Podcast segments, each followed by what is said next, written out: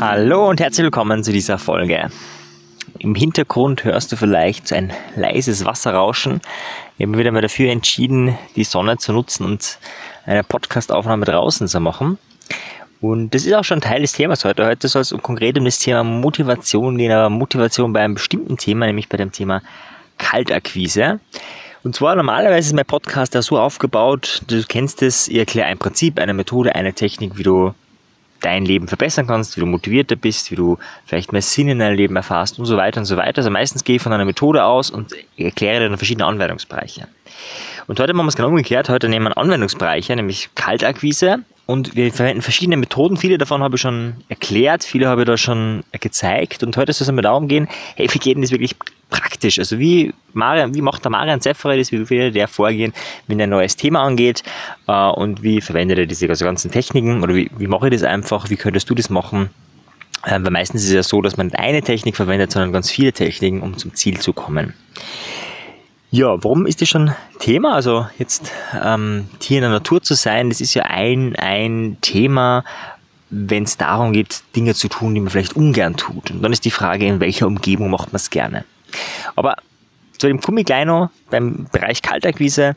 Jetzt sollte nur mal so viel gesagt sein, dieses im Hintergrund, dieses Wasserrauschen zum Beispiel, da gibt es Studien dazu, dass allein dieses Fließen des Wassers, dass das die Herzfrequenz beruhigt, dass das den Herzrhythmus sozusagen, also den Herzrhythmus, die Herzschläge sozusagen senkt pro Minute und dass das Menschen beruhigt.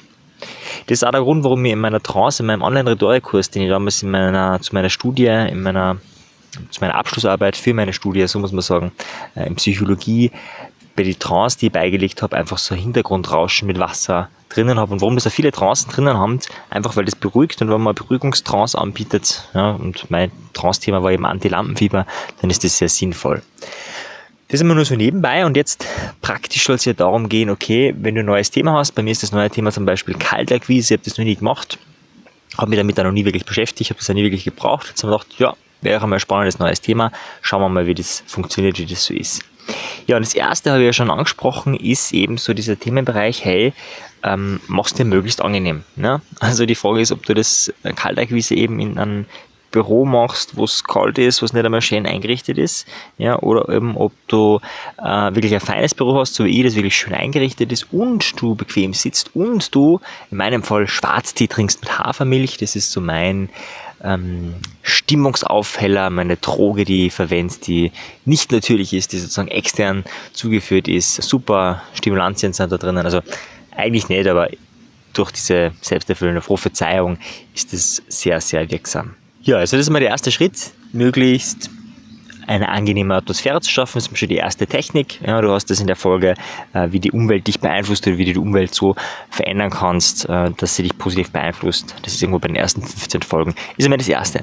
Das zweite ist, dass du deine Wertestruktur kennen musst. Dazu haben wir auch schon eine Folge gemacht, äh, wie ja, kennst du deine, wie kannst du deine Werte eruieren, was sind deine wichtigsten Werte im Leben und so weiter. Und bei mir ist es tatsächlich so, ja, ich muss das leider sagen, ein sehr, sehr, sehr wichtiger Wert bei mir ist Sicherheit. Ja.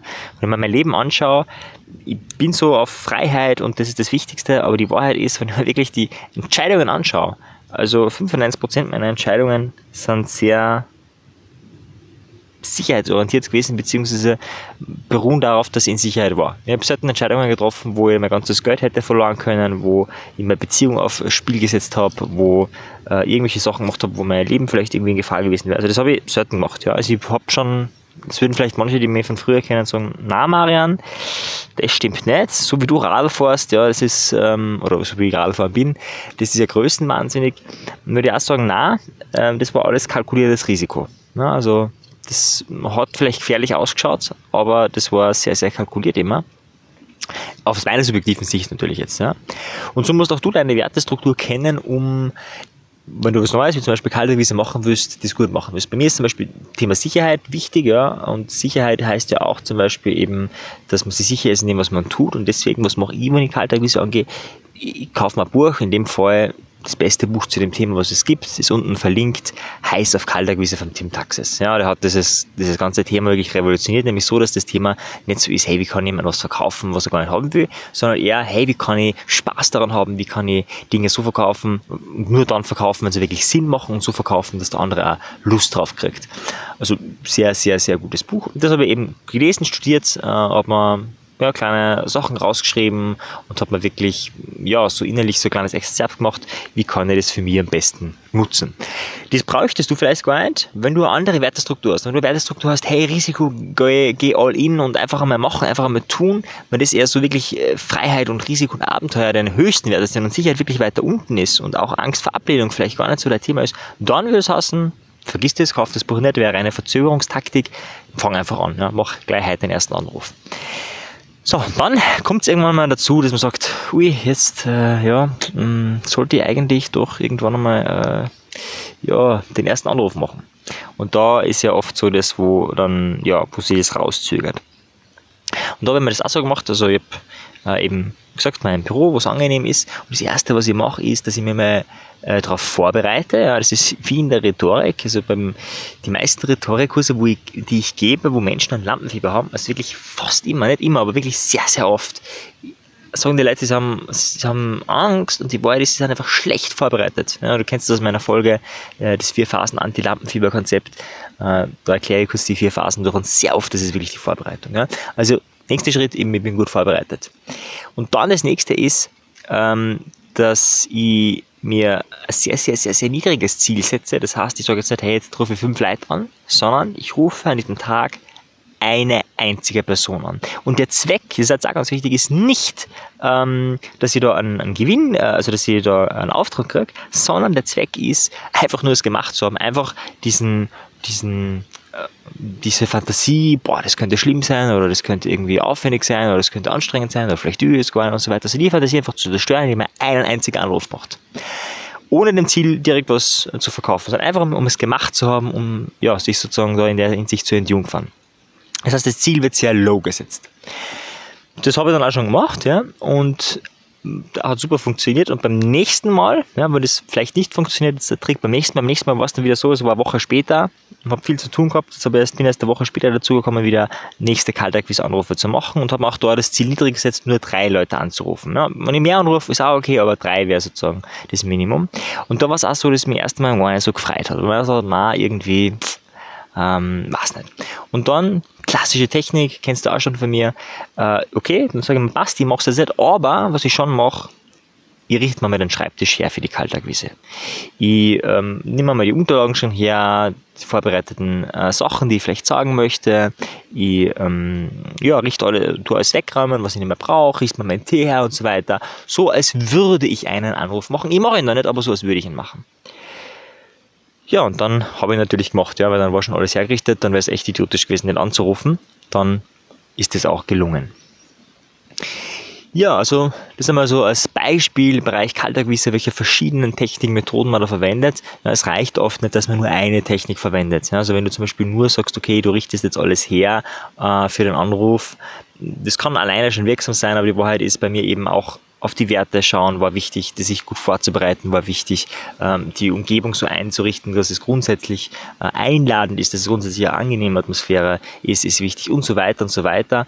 Also wenn du ein Themenspektrum hast, dann sind es meistens verschiedenste Techniken, die du in Wirklichkeit anwendest, oft auch unbewusst. Ja, auch die Fragen, die du dann stellst. Ja. Also ich, ich stelle mir da nicht die Frage äh, innerlich, ja, vielleicht eine weitere Technik, die ich dann aber später angewendet habe, nicht innerlich, mh, hm, wie kann ich das jetzt irgendwie halbwegs gut machen, sondern ich stelle mir die Frage, hey, wie kann ich es schaffen, dass der Mensch dann gegenüber begeistert ist von dem Thema, dass der vielleicht sogar in dem Gespräch schon was mitnimmt. Ja? Und diese innerliche Fokusfrage habe ich vielleicht in mir und dann rufe ich erst an und dann ist natürlich die Motivation und die Energie ganz andere unabhängig davon, ob ich es jetzt schaffe, vielleicht in einem Gespräch ihn irgendwie zu einer, zu einer Erkenntnis zu inspirieren. Aber wenn ich mit der Energie reingehe, ist es natürlich eine ganz andere Energie, als wenn ich mit der Energie reingehen würde, ich will was verkaufen oder so. Ja, so viel zu dem Thema Kaltakquise. So habe ich das gemacht. So äh, bin ich das Thema gerade vor kurzem erst angegangen. Und ja, das Buch ist verlinkt unten. Wenn du da Interesse hast, einfach einmal anschauen, einfach einmal hm, drinnen stöbern. Ich finde es sehr empfehlenswert. Er macht das wirklich sehr menschlich, er macht das sehr interessant, er macht das sehr angenehm, wie er das beschreibt, der Tim Taxis. Und wenn du dazu noch Fragen hast, einfach in der Facebook-Gruppe, die ist auch verlinkt, reingehen und dort deine Fragen stellen. Das Thema übrigens, äh, Kaltakquise habe ich deswegen besprochen, weil eben auch dort in der Gruppe mir Menschen Fragen gestellt haben, hey Marian, irgendwie wäre es einmal spannend zu erfahren, wie das ganz praktisch ausschaut, also wie machst du das, wie, wie wendest du das an? Und vielleicht hast du jetzt auch gemerkt, meine Erzählung, das war jetzt wenig spektakulär, ihr habt jetzt keine super Technik verwendet, sondern ich habe einfach ganz viele verschiedene Sachen schon sehr unbewusst einfach angewendet. Und das ist jetzt wenig spektakulär. Also es klingt jetzt irgendwie nicht so cool wie vielleicht so eine Motivationstrance, die äh, in einigen Folgen einmal ähm, dir zum Download zur Verfügung gestellt habe, was darum gegangen ist, wie kann ich mich für Dinge motivieren, die ich eigentlich nicht tun will. Das war eine sehr effektive Methode, würde das sehr empfehlen, das mal anzuhören. Aber diese fancy Techniken braucht es oft gar nicht. Oft sind es so die kleinen Dinge, diese kleinen Konditionierungen, die dich wirklich, wirklich weiterbringen. Ja, in diesem Sinne wünsche dir, falls das Thema Kaltakquise ein Thema ist, jetzt viel Erfolg damit. Wenn du das auf einen anderen Themenbereich vielleicht direkt adaptieren kannst, würde ich mich freuen, wenn du mir schreibst, wenn du mir schreibst, hey, wie machst das du in deinem Themenbereich? Wie machst du das, dass du dich motivierst für Dinge, wo du vielleicht erst mal denkst, wow, da habe ich Angst, das will ich vielleicht eigentlich nicht. Bin immer interessiert an Erfolgsstories, also schreib mir einfach Marian Sefferer, kannst mir auf Facebook anschreiben, kannst mir auch, ja, ist eh alles verlinkt in den Show Notes, auf verschiedensten Kanälen anschreiben. Bis dann, dein Marian. Ciao dir.